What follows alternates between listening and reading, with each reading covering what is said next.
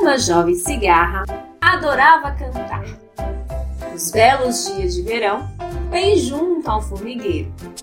Gostava de observar o trabalho incansável das formigas, abastecendo o seu celeiro, suas casas para os rigorosos invernos que estavam por vir. E eram as chuvas e com elas o frio.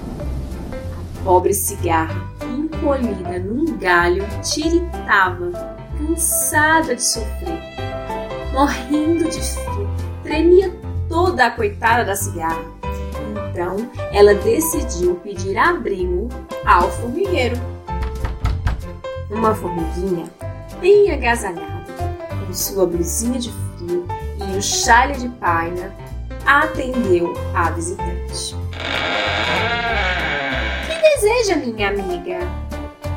Por favor, dê-me abrigo, pois aqui eu tô morrendo de frio aqui entre, mas me diga, dona Cigarra, o que você fez no verão inteiro?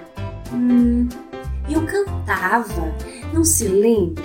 Eu cantava bem perto de vocês, aqui na rua 3 da floresta. Observando o seu trabalho, eu cantava.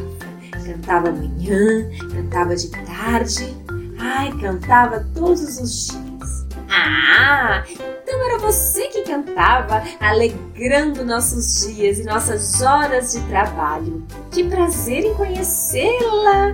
Vizinha e amiga, fique à vontade, a casa é sua. Eu me lembro das suas canções enquanto trabalhava dia e noite. As formigas abrigaram a cigarra, que pôde então voltar a ser alegre cantora nos dias de sol.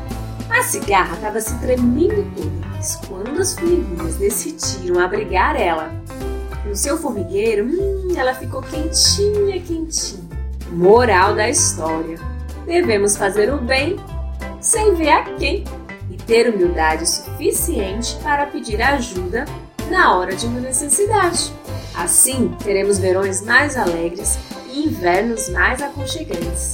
E o melhor, teremos e seremos sempre uma boa companhia. O nome dessa história é A Formiga Boa.